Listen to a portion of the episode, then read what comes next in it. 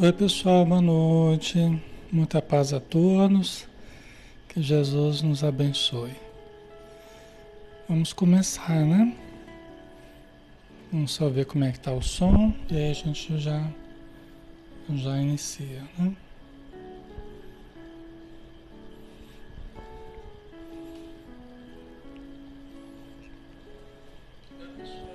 Ok, tá tudo bem, tá tudo normal. Graças a Deus, né? Então vamos lá, pessoal. Vamos fazer a prece, né? Convidar a todos para que nos acompanhem em pensamento e vamos então direcioná-la ao nosso Mestre Jesus, a Deus, nosso Criador, nosso Pai, aos Espíritos amigos, ao nosso Espírito protetor, a todos aqueles que nos amam da esfera espiritual e que nos ajudam no nosso dia a dia. Senhor Jesus, que todos nós possamos aproveitar esses minutos que passam tão rápidos na nossa vida para angariarmos o máximo de luz, o máximo de informações, de entendimento, de lucidez, para podermos apreciar os conceitos espirituais na sua origem, procurando nos elevar para que nós possamos analisá-los na sua fonte, que é o alto, que são as frequências mais elevadas. Ajuda-nos, Senhor, para compreendermos mais a nós mesmos e aos outros que nos cercam. Envolva todos os companheiros que estão estudando conosco, que estão se esforçando, que estão buscando a renovação, buscando a melhoria íntima que cada um possa receber dos instrumentos necessários, as informações imprescindíveis, os estímulos do alto para a sua melhoria. Abençoa o seu lar, abençoa seus familiares e abençoa também, Senhor, todos os irmãos espirituais que estejam próximos a nós. Sabemos que em torno desses estudos, centenas, quiçá milhares de irmãos aproveitam também na vida espiritual, encontrando informações novas, encontrando estímulos para a sua renovação também, encontrando o alívio, o socorro de que tanto necessitam. Então, que a bondade superior, que a compreensão dos bons espíritos possa nos ajudar e ajudar a eles, que muito sofrem. Obrigado por tudo e permaneça conosco, Senhor, mais uma vez te agradecemos. Que assim seja.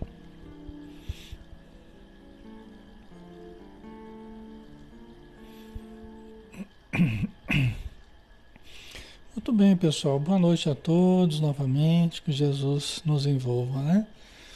Então, meu nome é Alexandre Camargo, né? Quem está chegando aí a primeira vez. A gente faz estudos toda noite, de segunda a sábado, né? Sempre às 20 horas, sempre um estudo espírita. E você é muito bem-vindo aqui nesse estudo conosco. Quem a gente já conhece, quem tem estado sempre com a gente todos os dias, é sempre uma alegria a gente poder estar junto. Então vamos lá, né? Vamos dar continuidade. Todos os sábados a gente faz o estudo do livro Ação e Reação do Espírito André Luiz, através da mediunidade de Francisco Cândido Xavier. Então, nós estamos no capítulo 13, débito estacionário. Né? Nós já começamos esse capítulo vamos dar continuidade. Só para relembrar, nós estamos analisando um caso da Poliana e do Sabino. Né?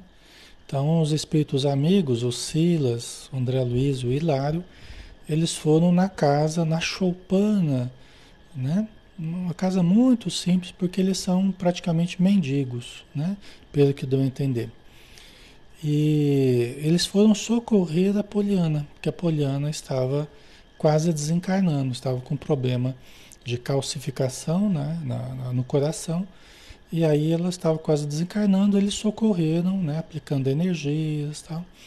E ela conseguiu se recuperar. E aí eles estão conversando a respeito do caso né? Como, é que eles, como é que eles chegaram até o presente como é que foi o passado deles, por que aquela situação tão dolorosa.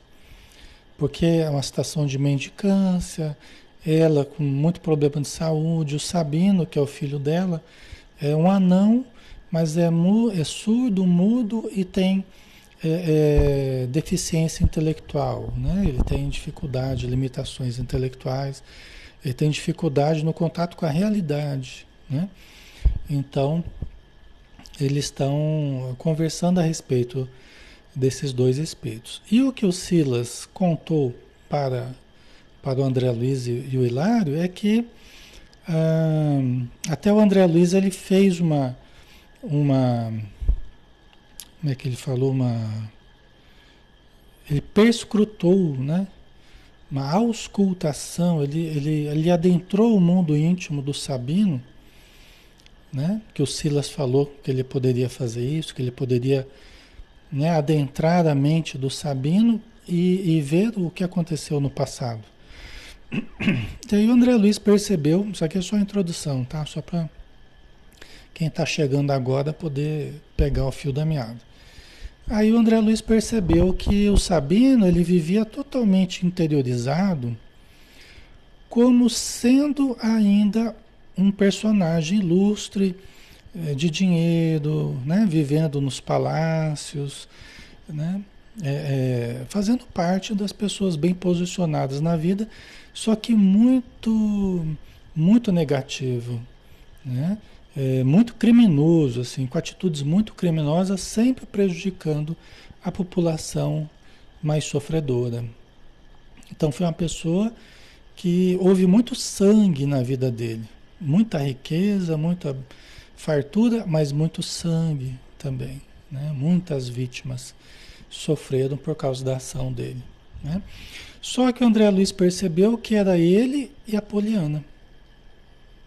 Então é sempre os dois juntos fazendo as maldades né? para muitas pessoas. Tá? E ele percebeu, André Luiz percebeu que ele estava nessa encarnação como Sabino, mas ele vivia intimamente mergulhado no passado ainda como aquela pessoa de influência, de poder, de riqueza, não como um anão surdo, mudo, com dificuldades intelectuais. Né? Ele vivia intimamente ainda naquele papel, naquela, na sua essência, ainda que era uma essência bem complicada. Né? Tá, pessoal? Então nós vamos dar continuidade aqui, né? Na história, né? Então reconhecíamos sem dificuldade que mantinham consigo escusos compromissos um com o outro, no terreno da crueldade, Sabino o fidalgo orgulhoso. Não tomava conhecimento de Sabino o anão paralítico. Né? Então os dois, né, a Poliana e o Sabino, eles tinham compromissos escusos, né? guardados né? E, e, negativos do passado. Os dois eram cúmplices de muitos erros que eles cometeram. Né? ok.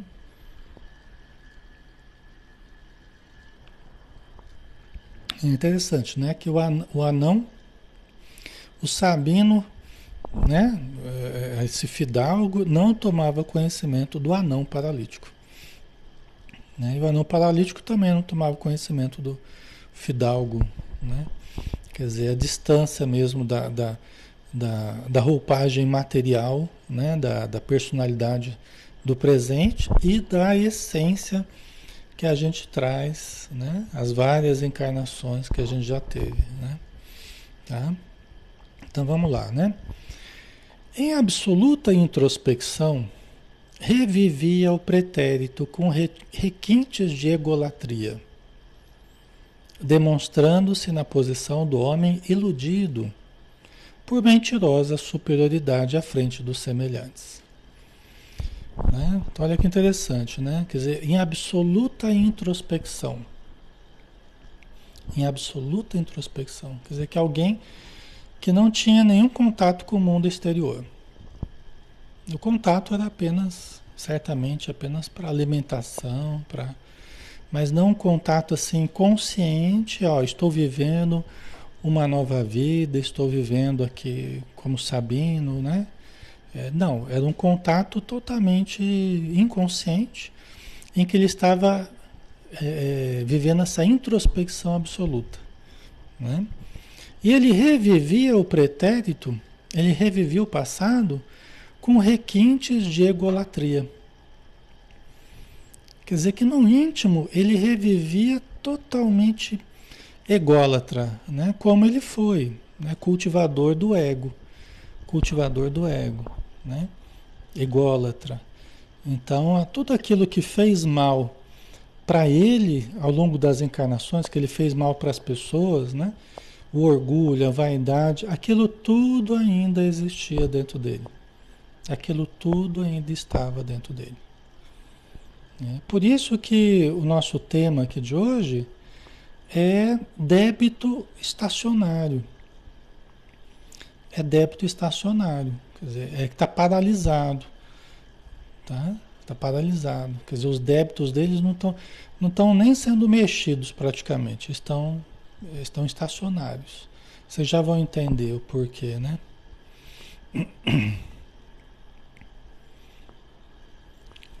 O Ailton, ele via de costas para o mundo sem sentir a nova roupagem.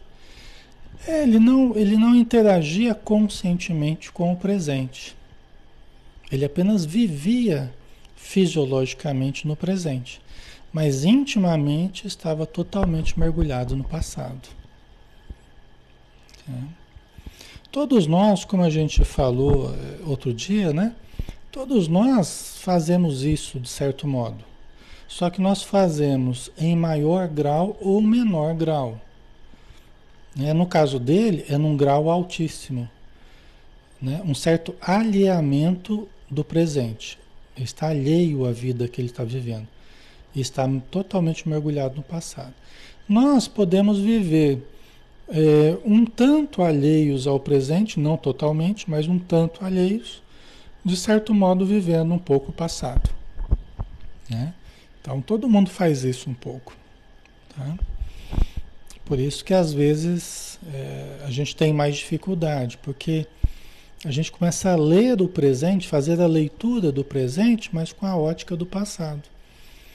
E aí começa a haver dificuldade, porque a gente começa a ver ação, intenções nos outros que não existem, que a gente está vendo sob a ótica dos nossos conflitos. Né? Então a gente começa a projetar nos outros problemas que são nossos. Né? Ok? Certo? E aí, né, ele, o, o Silas coloca aqui, demonstrando-se na posição do homem iludido por mentirosa superioridade à frente dos, dos semelhantes. Né? Quer dizer, porque a pessoa cultivadora do, do ego, ela se sente, né, é tomada de orgulho, né? se sente acima dos demais. Então, uma mentirosa superioridade. Né? Então, é o que fez tanto mal para ele no passado. É o que dominou ele no passado e continuava existindo no presente. Tá? Ok, pessoal? Certo? Percebendo-nos a perplexidade, Silas observou: De certo, não lhe ouviremos a palavra articulada mudo e surdo qual se encontra, mas podemos consultar-lhe o pensamento, porquanto reagirá em pensamento, respondendo-nos às interpelações, através da conversação ideada. Né? O que ele está dizendo que é, o Silas está falando, olha, nós não vamos é, nós não vamos ouvir as suas palavras faladas pela boca. Mudo e surdo como ele está. Né? Mas nós podemos consultar o pensamento dele. Lembra que a gente falava que a ideia ela antecede a, a, a, as palavras, as palavras articuladas, a linguagem, o, a, né? a língua que a gente fala, as ideias, elas, elas vêm antes das palavras. Né? Então a gente tem ideias e a gente reveste com palavras, reveste com a língua portuguesa, inglesa, a gente reveste, né? Então eles vão conversar com ele consultando o pensamento dele, dele consultando as ideias dele. Né? E ele vai responder às interpelações deles, né? justamente através do pensamento. Interessante, né? Vamos ver daqui como é que vai ser isso. Para isso, porém, é imprescindível lhe dispensemos o tratamento devido à personalidade que julga viver. Né? Então, para você captar a frequência dele, você tem que dar o devido tratamento para ele dentro da personalidade que ele acha que ele está vivendo. Ele não está fixado na personalidade da pessoa é, com poder, com prestígio, com riqueza, dominador, né? Ele não está fixado nisso. Então você tem que abordá-lo é, valorizando, né, entrando nessa personalidade dele. Senão não vai haver, não vai haver sintonia. Entendeu? Porque ele está fixado nessa personalidade. Tá? Se você chegar de uma outra forma, falando coisas que não têm nada a ver com esse universo dele, com a mente dele, ele não vai dar nem atenção. Tá? Certo? Ok, pessoal? Tá ficando claro para vocês? Está tranquilo aí?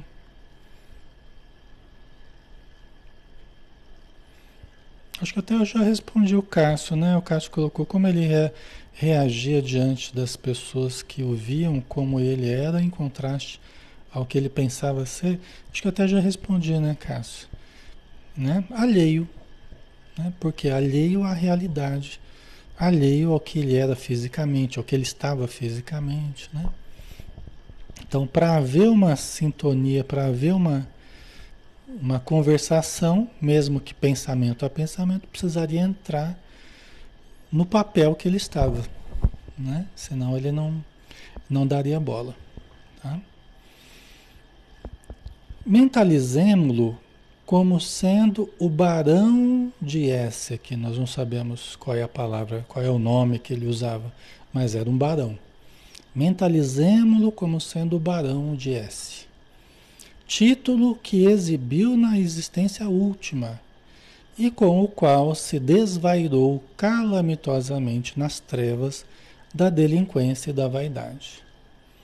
Então, intimamente, ele estava muito fixado nesse nesse barão de não sei o que aí, que ele foi e que pelo jeito foi, foi calamitoso o negócio, né? Que ele desceu muito fundo nas trevas da delinquência, da vaidade. Então André Luiz tinha que ir com esse pensamento, eu vou conversar com o barão, né? Para entrar na mesma sintonia, né, a Ceuda, exatamente, tá? Isso aqui vamos fazer uma comparação, né? Vamos fazer uma comparação, comparação tanto grosseira, mas, mas ainda assim útil, né? Vamos pensar assim, o cara sai, o, empresário sai empresário do trabalho. Aí ele vai para casa, né? Ele sai empresário e vai para casa, chega empresário. ele chega empresário em casa. E a mulher, a esposa, ela está esposa. Ela está mulher, ela está esposa. Né? E ele chega empresário, e ele chega querendo mandar no, nos funcionários. Né? Só que os funcionários já ficaram lá na empresa, né? E ele chega querendo mandar na, na mulher como se fosse funcionário, nos filhos, né? Entendeu? Não vai ter muita conversa, né? Não vai ter muita, muito diálogo, né? Não vai ter uma sintonia, né? No meio do caminho, ele tem que deixar o empresário lá e tem que chegar mais marido, né? Tem que chegar, tem que chegar pai, tem que chegar marido. Certo, pessoal? Né? Então, para que haja uma sintonia, né? Porque são papéis complementares, né? São papéis que se complementam. Pai, filho, marido, esposa, amigo, amiga, né? São papéis que se complementam, tá? Ok? Então é mais ou menos isso, né? Eles vão ter que entrar na, né? Na sintonia, né? O barão, o barão você tem que entrar meio, você tem que entrar meio como servo, como, né? Diante do barão, né? Você tem que entrar com uma certa sintonia ali, senão não vai ter diálogo, vai ter um conflito ali, né? Tá? Então vamos lá.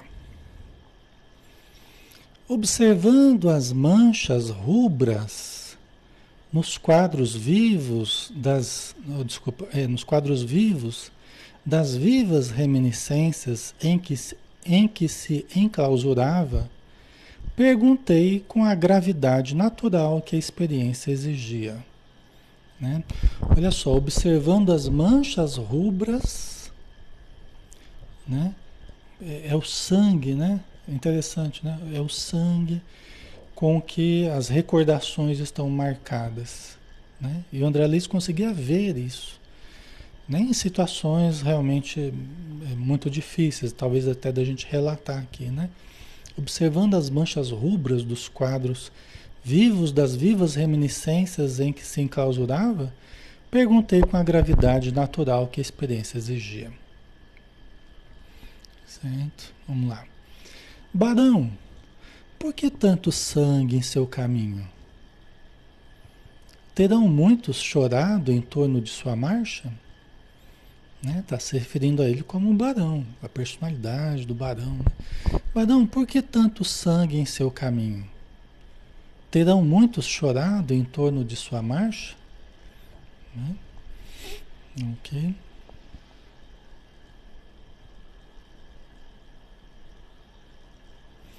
o Hélio, a Hélia colocou, mas a gente não não se esquece de tudo quando reencarna? Como é que ele reencarnado lembra da vida passada?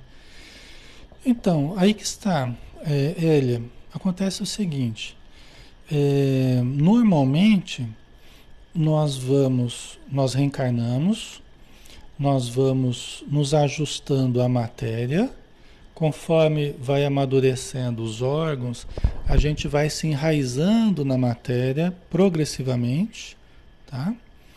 Nós vamos progressivamente, isso já vai acontecendo na gestação já, né? A gente vai entrando no sono, né? na sonolência, já vai, a gente vai se, se ligando ao corpo e as lembranças já vão diminuindo, né? E ah, ao longo do, des do desenvolvimento, nós vamos cada vez mais nos, nos enraizando na matéria. E conforme a gente vai interagindo num processo normal, tá? No processo normal. Conforme a gente vai interagindo com a matéria, porque está tudo funcionando direitinho, sistema nervoso, a palavra, os movimentos, a audição, todos os sentidos estão funcionando direitinho a gente vai se envolvendo cada vez mais com o mundo, não vamos? Nós vamos nos envolvendo cada vez mais com a vida material, com a família, com a escola, a gente vai crescendo e tal. E o passado, ele vai ficando cada vez mais para trás. E o presente vai crescendo na nossa mente, na nossa vida, né? Só que no caso dele é totalmente diferente. Entendeu? porque ele teve, ele teve já um corpo, um corpo já com muitas limitações. A relação com o mundo material, com o mundo externo, no presente, muito dificultada. Ele está tolhido. Ele está tolhido. É como se fosse uma prisão. Ele está tolhido. Né? Então ele não tem liberdade de movimentação, ele não tem liberdade de interação. Está é, enclausurado no novo corpo. Né? Só que ele, ele, ele não interage com o presente, né? ele traz muitos conflitos do passado, e os conflitos do passado, quando muito intensos, eles atravessam a barreira da reencarnação e se expressam no presente. Ele está totalmente fixado no passado e não está enraizando-se no presente na vida de relação, certo? Por isso ele vive totalmente preso ao mundo interior dele, né, aos atos cometidos dele né, e à personalidade vivenciada. Tá? Ok? Normalmente, a gente tem muita coisa que não atravessa a barreira da reencarnação, a gente esquece, né? E começa tudo de novo, né? E vamos tentar nos estruturar. Embora muitos conflitos fiquem no nosso inconsciente. Então esse esquecimento é o esquecimento claro, lúcido, mas muitos conflitos permanecem no nosso inconsciente, porque no fundo a gente sabe o que aconteceu, tá? Ok, pessoal?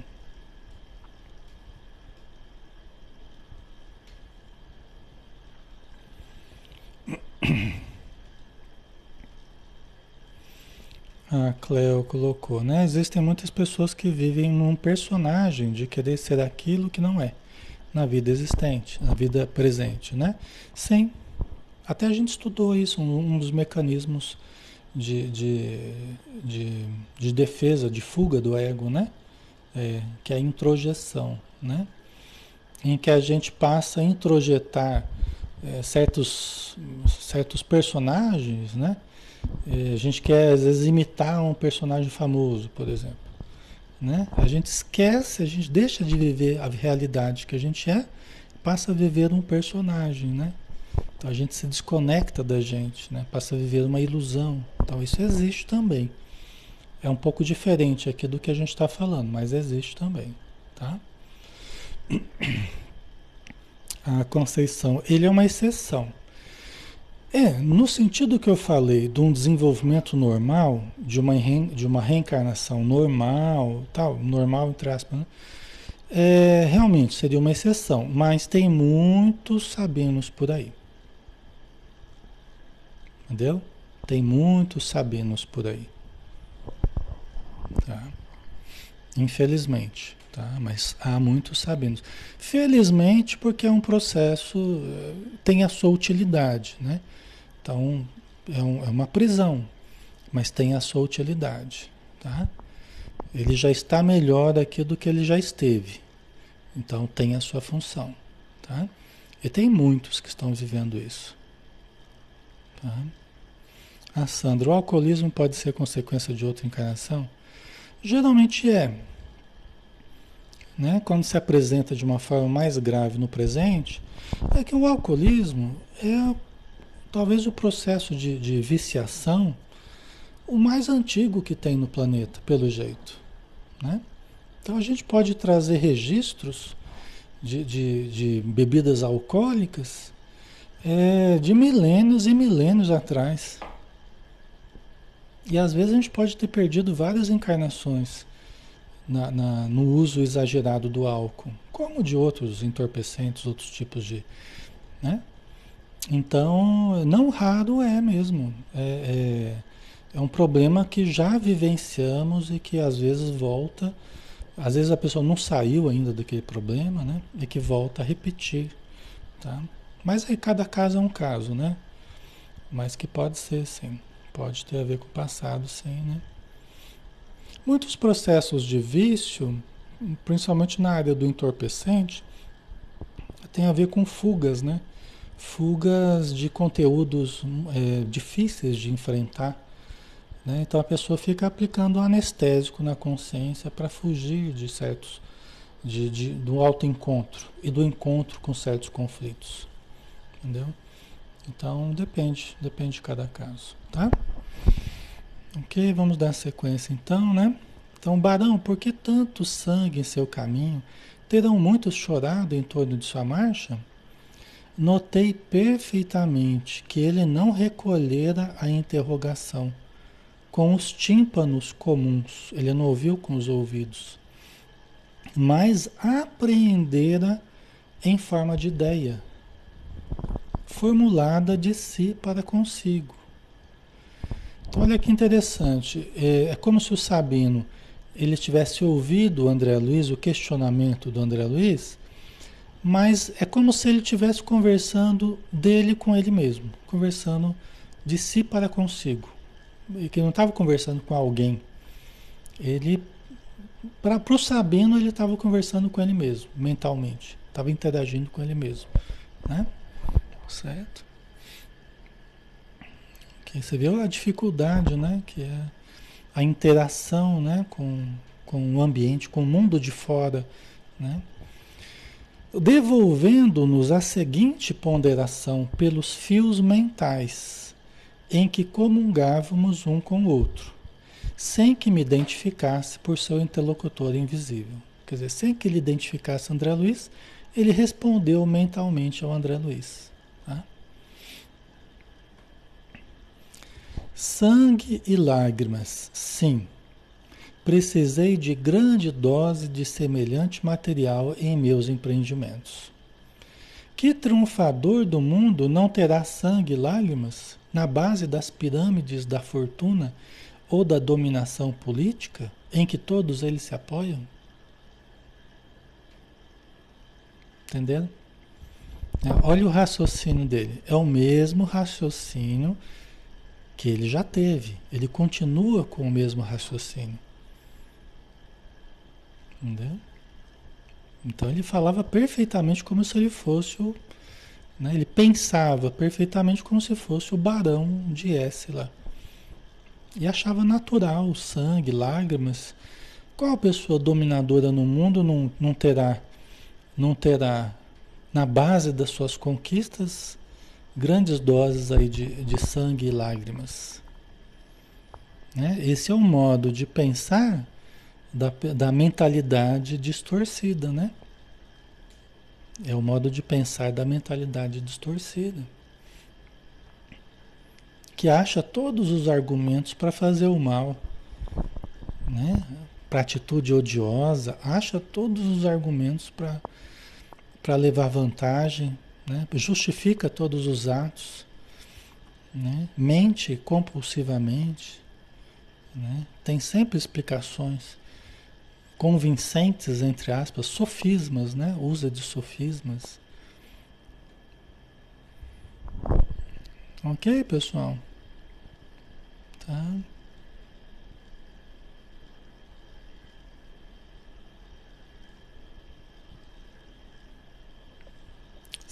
A Cacilda, como ajudar o alcoólatra, né? É, depende do alcoólatra, né, Cacilda? É, depende do alcoólatra, né? Cada caso é um caso. Terá que ser analisado o contexto, né? Em que a pessoa vive, o que as crenças da pessoa, ou a falta delas, a disposição ou não que tenha, né? Porque enquanto a pessoa não se dispõe a se ajudar, é mais difícil, né? Então, aí depende muito do caso, tá? A gente sempre pode ajudar pela oração, né? A gente pode chamar a pessoa para tomar um passe na casa espírita, no evangelho no lar, né? A gente pode estimular para as coisas boas, é, mas a pessoa que vai aderir ou não àquela nossa proposta, né? É, tem casos mais graves que a pessoa pode precisar de, de internamento. Aliás, não consegue, né? Tem casos mais graves que se a pessoa não, não der um, uma parada na vida dela, se desligar dos amigos ali, sair daqueles padrões comportamentais, né? Fazer um retiro assim de, de durante algum tempo, não consegue desintoxicar, né? Então tem casos, casos gravíssimos, né? Então cada situação é uma situação, tá?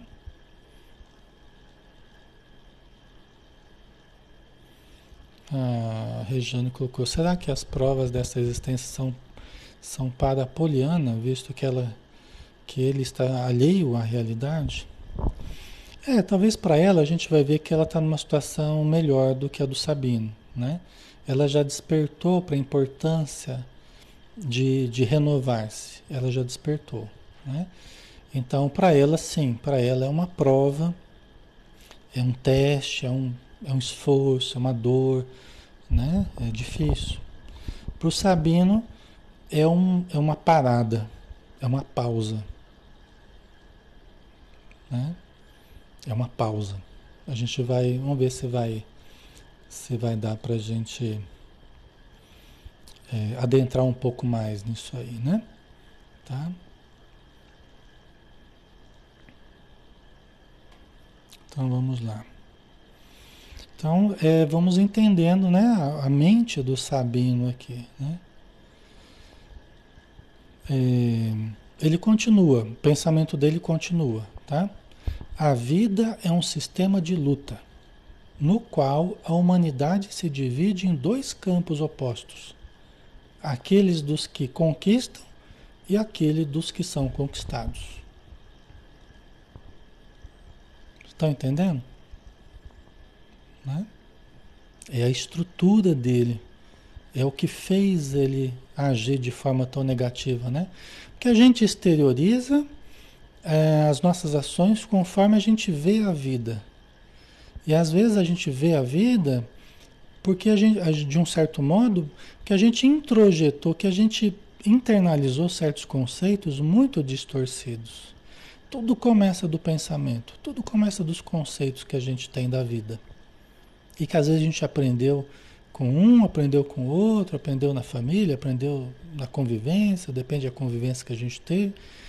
As verdades que a gente tem, a gente cultiva, aquilo vai compor a nossa estrutura mental e emocional, sentimental, né? E aí as nossas atitudes, elas vão derivar desse modo de enxergar a vida. Então ele está falando é, das crenças dele, das verdades que ele traz. Verdade só para ele, né?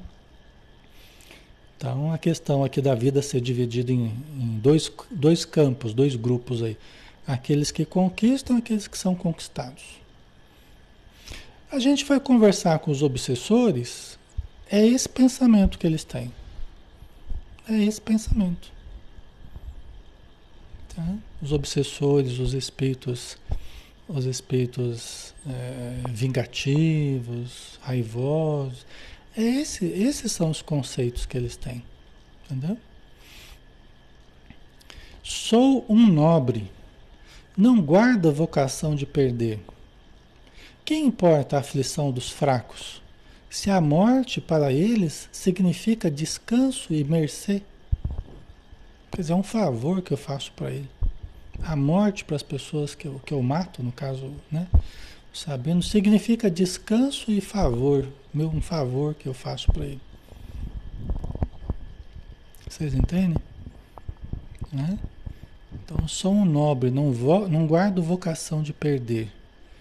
Né? Quem importa a aflição dos fracos? Gente, todo mundo que. Pode perguntar, Karine, Karine Tavares, pode perguntar se se eu puder responder, eu respondo. É, todos aqueles que estão fazendo mal para a população, estão fazendo mal para grupos, para países inteiros, para. Né? Todos que estão fazendo mal para o planeta, eles não estão nem aí com a, a, aflição dos fracos. Dos fracos, assim, né? Eu acabei entrando no, no, no modo de pensar dele aqui, né? Mas na aflição da população, na aflição daqueles que estão sofrendo. Eles não estão preocupados. É uma atitude psicopática, né? É, desconectada de sentimento, desconectada de empatia, desconectada de, de se colocar no lugar do outro. Não tem. Entendeu? Certo?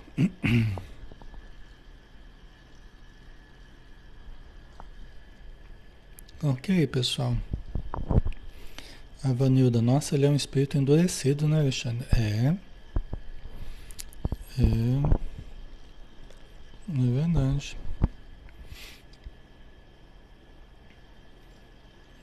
Ok, vamos lá, né? Vamos continuar. Desliguei-me do foco mental em que se lhe exprimiam os pensamentos e depois de alguns instantes nos quais se consagrava Hilário ao mesmo exame, que era um treinamento para os dois, né?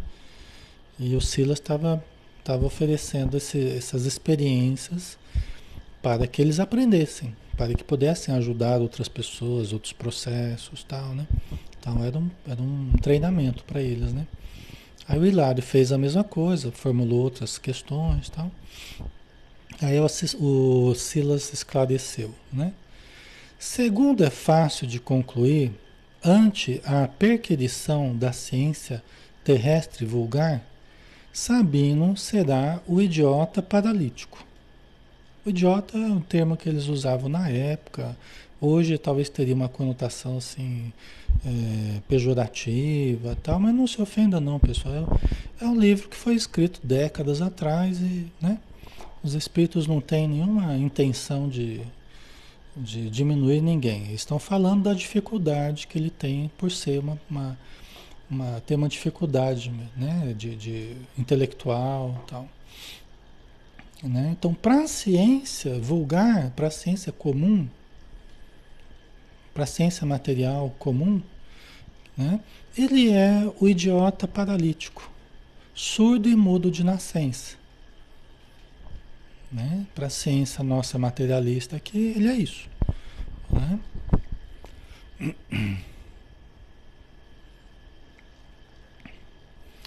Para nós, no entanto, é um prisioneiro ainda perigoso, engaiolado nos ossos físicos. Então, para a matéria, para quem olha pelos olhos da matéria, ele é uma pessoa especial que, né, que tem dificuldades. Tá? Uma criança, na verdade, não é mais uma criança, né, mas né, ele tem uma demência, ele tem uma dificuldade de interação com a realidade, tá? Para nós, no entanto, para os espíritos, é um prisioneiro ainda perigoso. Porque vocês estão vendo o tipo de, de, de conceito dele, vocês estão vendo o tipo de pensamento dele. Ele está engaiolado, ele está preso nos ossos físicos, né? no corpo físico, de cuja tessitura, por agora, não tem qualquer noção. Ele não tem nem noção que ele está reencarnado. Tal o egoísmo em que ainda lhe turva a alma, em processo de incontrolável hipertrofia. Tá? Ok, pessoal? Certo? Vocês estão vendo, né? Isso dá o que pensar, né? Isso dá o que pensar. Isso fere um pouco, né? É, o modo de pensar normal hoje das pessoas, né? Isso fere muitas vezes, tá? Ok? Né? Quer dizer, ele está tão egoísta ainda que ele não consegue, está tão fechado nele mesmo, está tão fechado nele mesmo que ele não consegue nem né? Ele não consegue nem interagir com, com o mundo de fora. Lembra que a gente estava falando que o narcisismo cobra um preço muito caro? O narcisismo cobra um preço muito caro. Quando a gente fica muito fechado, em circuito fechado, né? A gente fica muito em circuito fechado, né? presos à nossa própria imagem, exaltando a nós mesmos, né, no circuito fechado, né, cobra um preço muito caro de nós mesmos. Né? Por quê? Porque o nosso crescimento, o nosso crescimento, o nosso desenvolvimento deriva da, do interrelacionamento com as pessoas.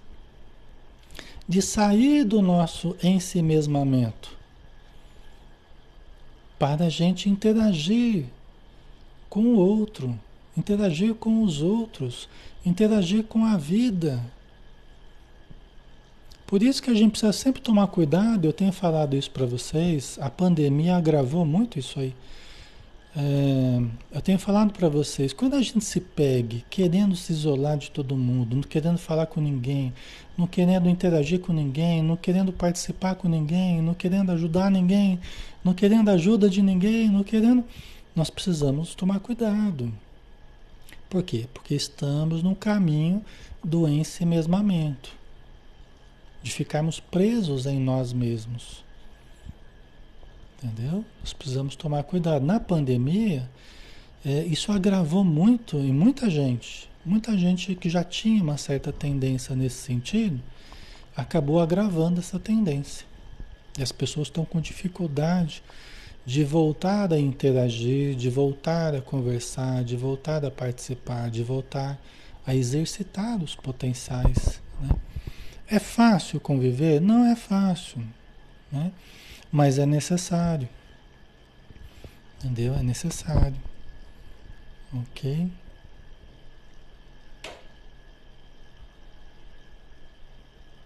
Certo. Então a gente precisa tomar cuidado, né? Quando a gente se pegue, quando a gente se pegue assim, né? Nesse, nessa tendência, nós temos que lutar contra isso. Lógico que é interessante momentos que a gente tem momentos sozinho, descansar, de boa, né? No seu sofá, na sua cama, no seu quarto, com a sua TV ou com o seu celular, com, é, tudo bem. Nós precisamos momentos de descanso, momentos de silêncio, momentos de, de isolamento, precisamos. Mas quando a gente começa a querer fazer isso sistematicamente, né? viver dessa forma, aí sinal de alerta, tá? Sinal de alerta. Nós temos que fazer o caminho contrário, né? A Beth acaba tendo depressão, né? A depressão pode sim acompanhar esse processo. Pode fazer parte desse processo, né? Pode, pode sim. Tá? Acho que eu já respondi, né, Gedusa? Não é uma coisa mesma que a outra. Esse ensimesmamento é mais amplo até do que depressão. Pode levar a uma depressão. Mas esse ensimesmamento é um processo maior, mais amplo. Né? A depressão né, participa desse processo. A falta de energia, a falta de, de vontade, né? Tá. Certo? O Cássio, senhor Alexandre, quem educou essa, essa criatura com esses pensamentos? Aí não sei. E nem vai falar aqui, né? Mas vai falar que a, a Poliana, ela foi, ela foi a que mais influenciou ele. Não exatamente educou, né? Mas foi a que mais influenciou ele. As teses dela foram muito absorvidas pelo Sabino. Então veja a responsabilidade dela, né? Tá? Né? Você vê que tudo é justo, tudo é perfeito, tudo é perfeito, tudo é justo. Sempre tem uma razão de um estar tá com o outro, o outro está com um. Sempre tem, sempre tem. É um quebra-cabeça que a gente vai montando, né? Que a gente vai entendendo, tá? Então, por exemplo, a depressão, você estava falando, né? Depressão, né? Sim, precisa, se precisar tomar remédio, precisa tomar. Se precisar psicoterapia, precisa fazer, né? Ajuda espiritual, casa espírita, se for possível, se a pessoa aceitar, tá? Então, é, sim, tem que ser tratado como uma doença, tem que ser tratado como um mal que, que tem como melhorar, né? Mas a pessoa precisa querer fazer esse caminho de volta aí, né? Tá? Então vamos lá. A sede da posse ignóbil e o orgulho virulento de vírus, né? Orgulho virulento perverteram-lhe a vida íntima, fixando-o em pavoroso labirinto de sinistros enganos que resultam para ele em completa alienação mental no tempo. Né? Então, a sede de posse, né? a ambição de posse, o orgulho muito grande que ele tinha, foram pervertendo o seu interior. E de engano em engano, nesse labirinto que ele se embrenhou, né? É, ele acabou estruturando essa completa alienação mental que ele estava vivendo no tempo. Entendeu? Tudo que a gente se fixa demasiadamente, que é negativo, que é falso, equivocado, né, ilusório, e a gente tá lá, pondo energia naquilo, pondo energia, pondo energia, acreditando só naquilo, né? Sem usarmos o bom senso, né? sem buscarmos o entendimento legítimo, preferindo a ilusão à verdade. Preferindo a ilusão à verdade. Né? Sempre escolhendo as ilusões ao, invés de enfrentar. Porque às vezes é doloroso enfrentar a verdade. Mas você aprende, você amadurece, você, você reestrutura sua mente, sua emocional. Você usa de humildade, fala, gente, ó, eu pensava de um jeito, ó, me desculpe, eu estava errado, eu estava indo para o caminho errado, né? Eu estava indo para o caminho errado, me perdoem, eu errei, prejudiquei pessoas, mas olha, eu achei que era certo, mas eu estava completamente errado. É preciso humildade para essa, essa aceitação, não é? É preciso humildade. Entendeu? Mas às vezes a pessoa não, ela não para. Olha que ela se pega, que ela percebe que ela está equivocada, ela cria mais. Ela tenta aumentar mais ainda o castelo de ilusão para provar que ela está certa. Só por uma questão de não querer dar o braço a torcer. Aí vai ser. Alguma coisa diz que ela está errada, mas ela continua querendo provar que ela é melhor do que os outros. Não pode ser que ela esteja errada, não pode ser que. Não, que eu estou certo, que eu sou superior aos outros, os outros é que não estão entendendo, os outros é que não estão compreendendo. E vai, e vai, né? Só que aí vai, acaba de alienação em alienação, e cada vez que a gente escolhe a ilusão, a gente está se alienando um pouquinho mais, é passo a passo. Né? Então, você vai, de, de, de passo em passo, você vai construindo uma grande alienação. Você vai realmente ficando só com as suas crenças, que não batem com a realidade de fora. Né? Não, há, não tem mais sincronia. Né? O que você acredita só existe dentro de você, porque o fora está tudo diferente. Mas você continua enxergando conforme os quadros interiores que você criou, ilusórios, que não confere com a realidade. que não confere com a realidade. Certo? Isso é muito sério, né? Ok? Aí só para terminar esse parágrafo aqui, deixa eu ver. Então, né, caminhou para a completa alienação mental no tempo, de vez que o relógio avança, avança na contagem dos dias, enquanto se mantém parado nas reminiscências em que se supõe dominador na Terra, vivendo o pesadelo criado por si próprio. Né? Esse é o problema quando a pessoa tem poder, dinheiro ou beleza, ela fica tão encantada consigo mesma, naquele processo narcísico, ela fica tão eufórica né, com o poder que está tendo, né, com a facilidade que encontra para algumas coisas, que às vezes aquilo ali pode se tornar a grande queda da pessoa. Pode se tornar o um grande prejuízo. Né? Porque essa fascinação pelo ouro, essa fascinação pelo poder, essa fascinação pelo domínio, pela supremacia, às vezes ela fica fixada nisso por séculos depois. Né?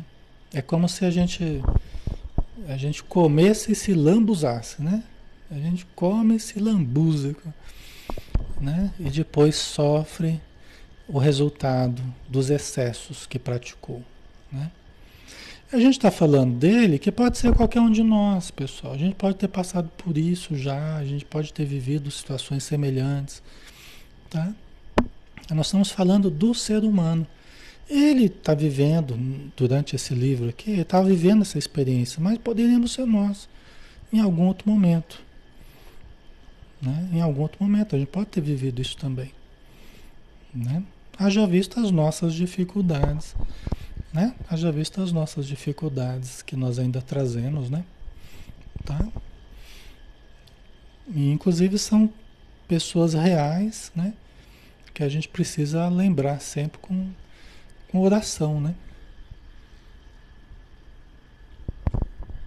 Só que a gente está tendo que analisar o caso, o André Luiz colocou aqui, para a gente entender. Até para a gente não não entrar por esses caminhos, não enveredar por esses caminhos, né? Que nós já podemos ter, ter enveredado, né? Então o tempo foi passando, o tempo foi passando e ele foi ficando fixado, né? Na, na experiência que ele teve no poder, no dinheiro né? e na violência que ele usou, né? Tá? Vamos mandar só um pouquinho mais para a gente terminar? Ai, ai. Só que se a gente andar um pouquinho mais, a gente vai ter que explicar algumas coisas ainda, né? Vamos mais uns cinco minutinhos? Vamos? Vocês querem? Né? Então vamos lá. Diante dos problemas que o estudo suscitava, indagou Hilário surpreso. Mas onde a vantagem de semelhantes padecimentos? Silas esboçou leve expressão de tristeza e considerou. Quer dizer, o Hilário perguntou aquilo que a gente perguntaria, né? Aquilo que a gente pergunta, qual que é a vantagem então dele ficar nesse corpo? Não está tá interagindo com a vida de fora, não está. Né? Qual é a vantagem, né? Mas aí o Silas esboçou leve expressão de tristeza e considerou: Temos sob nossa atenção lamentável débito congelado ou estacionado. Né? Nosso pobre companheiro, deploravelmente tombado, praticou numerosos delitos na terra e no plano espiritual. Quer dizer, que cometeu numerosos delitos na terra e no plano espiritual. Quando ele desencarnava no plano espiritual, continuava cometendo delito. E há mais de mil anos vem sucumbindo vaidoso e desprevenido às garras da criminalidade. Há mais de mil anos ele vem caindo desprevenido, vaidoso, não, não é vítima, né? ele é o autor da vida dele. Né? Por isso, desprevenido, invigilante, se deixou envolver pelas garras da criminalidade né? Mas não como vítima impassível, como espírito que está fazendo suas escolhas, né? Há mais de mil anos, pessoal. De existência a existência, não soube senão consumir os recursos do campo físico, tumultuando as paisagens sociais em que o Senhor lhe concedeu viver. Olha, de existência em existência, ele só consumiu os recursos do campo físico. Como assim consumiu? Consumiu a saúde, consumiu a oportunidade, consumiu o dinheiro, consumiu, consumiu os recursos. É a gente chegar aqui na Terra só quero usufruir. Não quero ajudar em nada, não quero favorecer nada, não quero. Só quero usufruir. Só quero consumir a vida, porque a vida passa rápido, eu tenho que aproveitar a vida. E foi assim que ele fez. Apenas consumiu oportunidades, né? E ainda mais, tumultuando as paisagens sociais. Tem pessoas que ajudam a sociedade. Tem pessoas que tumultuam as paisagens sociais. Né? Tem pessoas que manipulam massas inumeráveis para satisfazer os seus propósitos de gozar a vida, de ter prestígio, né? E tem outros que favorecem, doam a própria vida à sociedade, doam a própria vida ao desenvolvimento, né? A melhoria da sociedade. Né? Ele foi daqueles que tumultuou a, as paisagens sociais, tá? Calamidades diversas. Vamos lá. Como sejam homicídios, rebeliões, extorsões, calúnias, falências, suicídios, abortos, obsessões, foram por ele provocados desde muitos séculos. Porquanto nada viu à frente dos olhos, senão o seu egoísmo a saciar. Vocês entendem o, o, o tamanho do débito, o tamanho da dificuldade? Né? Então, isso tem sido há mil anos já, né? Há mil anos. Entre o berço e o túmulo, é o desatino incessante, uma pessoa desatinada, do berço ao túmulo. E do túmulo para o berço é a maldade fria e inconsequente.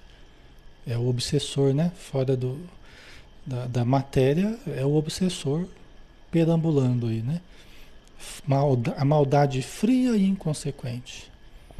Apesar das intercessões de amigos abnegados que o amparam em novas tentativas de regeneração e levantamento. Quer dizer, mesmo com as intercessões de amigos abnegados, ele foi caindo, foi caindo, foi caindo, foi caindo. Né? Né? Quase sempre quase sempre inspirado nos pontos de vista de Poliana, que lhe, vem, que lhe vem sendo a companheira de múltiplas jornadas. Cristalizou-se como infeliz empresário do crime. Né? Entendeu? Então, a Poliana, a responsabilidade né, que vocês perguntaram aí, a prova né, dela, ela, ela já despertou, né? Agigantando-se-lhe de tal modo o desequilíbrio na existência última, terminada no suicídio indireto, através do mergulho deliberado na viciação, aí vocês estavam falando de alcoolismo, né? Né? Ele teve um, um, um, A última existência, ele se matou num suicídio inconsciente, suicídio indireto, através da viciação. Nós não sabemos exatamente qual, né? Mas Possivelmente o, o álcool, né? A gente não sabe. Que não houve outro remédio para ele senão o insulamento absoluto na carne. Né? Que é essa experiência que ele está vivendo. Quer dizer, esse aprisionamento na carne. Né? Ao nevoeiro da romagem presente, na qual o identificamos assim como fera enjaulada na armadura de células aviltantes sob a custódia da mulher que o ajudou nas quedas sucessivas, erigida agora à posição de enfermeira maternal do seu longo infortúnio. Certo, pessoal? Ok? É. Então, ele está sob a custódia, como se fosse uma fera enjaulada. Né? Uma fera enjaulada. Ah, mas ele pode evoluir? Pode evoluir. Pode pagar os débitos? Pode pagar os débitos. Só que vai demorar, tá? Vai demorar. Ele vai ter que fazer o caminho de volta. Vai ter que fazer o caminho de volta, né? Então vejam que a encarnação, para muitos, esse drástico, esse remédio drástico, né? É, que é como uma prisão mesmo. É uma prisão sem grades. Né? As grades são o corpo, as grades são a mente enferma, né? as grades são o corpo debilitado. Né? Muitos estão nessa condição. Né? E a Poliana está como enfermeira dele, né? cuidando, sofrendo também. Os dois nessa situação de mendicância, né? Poliana, a companheira fútil e transviada do bem que habitualmente escolheu para si a condição de boneca do prazer delituoso. Acordou ali em túmulo para as realidades da vida antes dele. Então ela despertou no plano espiritual antes que o Sabino despertou espiritualmente, despertou em termos de, de uma certa lucidez o que, que ela estava fazendo com a vida dela, a vida espiritual dela. Né? Então ela despertou e passou a ajudar né, o Sabino. Despertou e sofreu muito, aceitando a tarefa de auxiliá-lo na recuperação em que, por certo, despenderão muito tempo ainda. Despenderão muito tempo ainda. Né? Precisarão de muitas encarnações para quitarem os débitos que ambos trazem, pelo jeito. Né? Certo. Ok, pessoal. A nossa irmã que está querendo uma resposta, ela colocou a coisa tão picada que eu fiquei sem entender a história, entendeu? Por isso que eu não respondi. Aqui a gente tem que ler, tem que pensar no conteúdo tem que, né? dar sequência aqui, avaliar, né? Então, é, é, você me desculpa aí, né? Mas é que eu, a história foi meio picada, eu não consegui entender. Se alguém entendeu aí, eu respondo com todo prazer, tá? Ele colocou um trechinho numa fala, depois um trechinho na outra, depois um trechinho na outra, aí eu perdi o fio da meada. Tá? Mas eu estou à disposição, pode me, né? Pode me, no privado, pode me perguntar, não tem problema.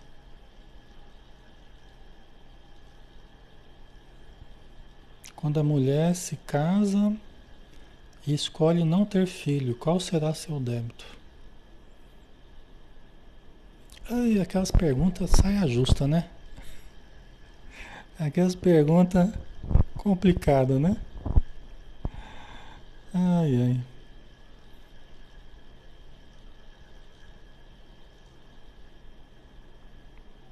Assim, a, a, os espíritos nos induzem Deixa eu repartir a responsabilidade com os espíritos. Eles nos induzem a pensar, né? Eles nos induzem a pensar que é, um, é uma coisa muito boa nós temos a oportunidade, nós temos a oportunidade de reencarnar, como a gente está vendo uma benção aqui, né? Diga, diga o Sabino e a Poliana, porque é, é a porta do recomeço, é a porta da, da recuperação. Por isso que Jesus falou: ninguém verá o reino do céu se não nascer de novo. Né? Quer dizer, a reencarnação é o meio de evoluir. A reencarnação é o meio da gente, da gente se desenvolver. Então, quando a gente está super necessitado no plano espiritual, a gente ganha a oportunidade de reencarnar, né? a gente levanta as mãos para os céus, quando a gente tem consciência para isso, né? percebe a importância, a gente agradece, né? A gente solta rojão lá no plano espiritual porque ganhou uma oportunidade. Só que às vezes a gente, a gente reencarna e a hora que a gente está usufruindo da oportunidade, a gente não quer, a gente não quer dar oportunidade para os outros. A gente se fecha, ah, agora eu vou usufruir minha oportunidade. Né? Mas para a gente usufruir a nossa oportunidade, alguém teve que ceder, alguém teve que nos, nos oportunizar com sofrimentos, com sacrifícios, né? teve que sair do seu, né, do seu egoísmo, teve que sair da sua, do seu universo fechado para aceitar outras pessoas. Né? Tá? Quando é a nossa vez de fazer isso para alguém, aí a gente não quer. Entendeu? Então é o que a gente aprende é, estudando, né? A doutrina espírita, estudando. Né? E é uma coisa que é, a gente vira a ter, a ter filhos, né? É, é lógico que é uma opção de cada um, né? Eu estou falando o que tem por detrás dessas opções, né? É um processo muito importante ainda para quem os tem. Por quê? Porque vai resolvendo certos problemas do passado, às vezes até certas pessoas que estão pesando na nossa economia psíquica podem vir a receber o nosso carinho aqui, o nosso perdão, ou a gente pode ser perdoado por essas pessoas e podemos dar um outro curso para a nossa vida. Então, assim, a lógica nos induz a pensar, né, conforme que a espiritualidade nos ensina, que é uma coisa muito boa a gente oportunizar aos outros a oportunidade que a gente teve. Entendeu? Mas eu falo, é uma, uma pergunta saia justa porque fere, né? Fere o pensamento de muitas pessoas, né? Fere o senso de autonomia, né? De propriedade de muitas pessoas. E a gente não quer chatear as pessoas, a gente não quer é, é, deixar as pessoas tristes, né? Mas é que tem certas respostas que elas não são muito agradáveis, né? Mas elas continuam sendo a expressão do que a gente conhece no Espiritismo, tá? Ok, pessoal? Então a gente ajuda a gente e a gente ajuda os outros também, né? A gente acaba prestando um benefício grande, né? Tá? Mas é o livre-arbítrio, né, Cleia? Exatamente, né? Cada um vai fazendo as suas escolhas, né? Tá? Pessoal, vamos dar uma paradinha aqui que já passamos né, uns, uns 10 minutos aqui já. Mas eu agradeço a compreensão de vocês, tá? É... Agradeço a compreensão de vocês e, e vamos e vamos nos preparar, né, para para o final da nossa do nosso estudo aqui hoje, tá? Vamos fazer a nossa prece então, né? Aproveitando, né, sempre nesses momentos somos objeto do mais puro amor da espiritualidade que nos nos prodigaliza elementos saudáveis, energias balsamizantes, elementos curativos, elementos calmantes, refazentes da nossa saúde, que nos ajudam na nossa caminhada espiritual, na nossa caminhada material. Então nós te agradecemos, Senhor, pela benção do estudo, da compreensão. Pedimos, Senhor, as tuas graças, as tuas bênçãos para o nosso irmãozinho que foi citado aqui, o irmão Sabino. Esteja onde ele estiver, assim como a Poliana, assim como todos aqueles que estejam em torno deles, que recebam de todos nós neste momento a gratidão, o carinho, o respeito. A gratidão pelo seu caso ser para nós um alerta né? O respeito, porque é um filho de Deus, assim como nós, que merece ser feliz, como qualquer um de nós, e será feliz. E nós possamos enviar para ele as melhores energias, para que ele se recomponha, para que ele se prepare para a quitação dos seus débitos. Então nós te agradecemos, Senhor, e nos despedimos neste momento mas mantendo-nos ligados a Ti, no fio do pensamento, do sentimento e do nosso imenso desejo de compartilhar das bem-aventuranças que Tu nos indicastes um dia e que possamos fazer isso diariamente, em cada ato, em cada pensamento, em cada momento em que nós vivemos neste mundo. Obrigado por tudo e que assim seja.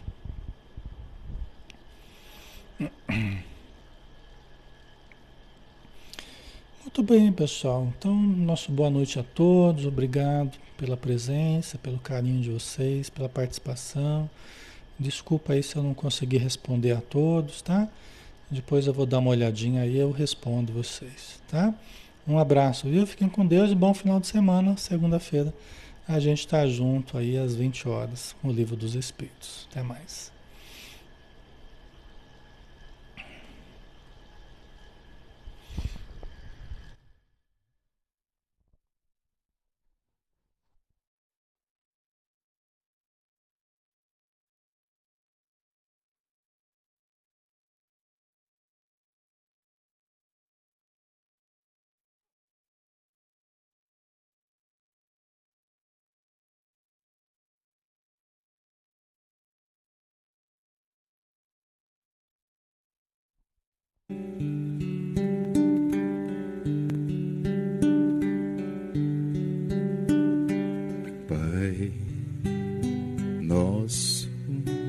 Que estás no céu,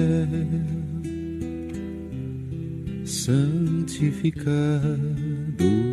seja o teu nome, e venha a nós o teu reino, e seja feita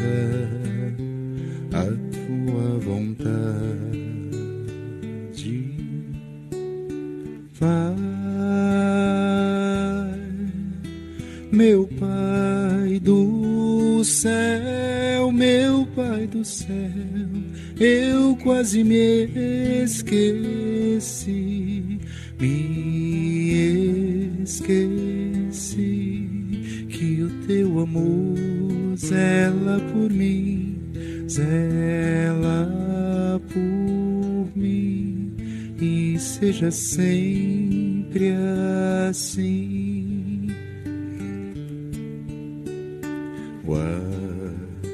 Alimento desse dia. Dai-nos agora e sempre e perdoai as nossas ofensas de um modo maior com que perdoamos, Pai, meu Pai do céu, meu Pai do céu, eu quase me esqueci, me esqueci que o teu amor zela por mim zela por mim e seja sempre assim. E não nos deixeis cair em tentação,